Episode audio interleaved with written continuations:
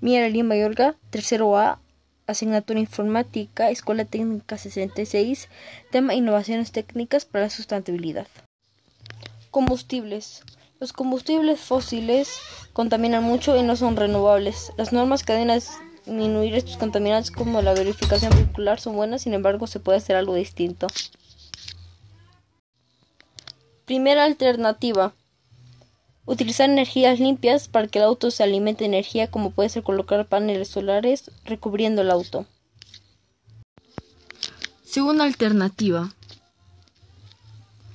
Que el proceso de producción del auto utilice materiales de reciclaje y así contaminar menos en su producción. Tercera alternativa. Baterías de litio.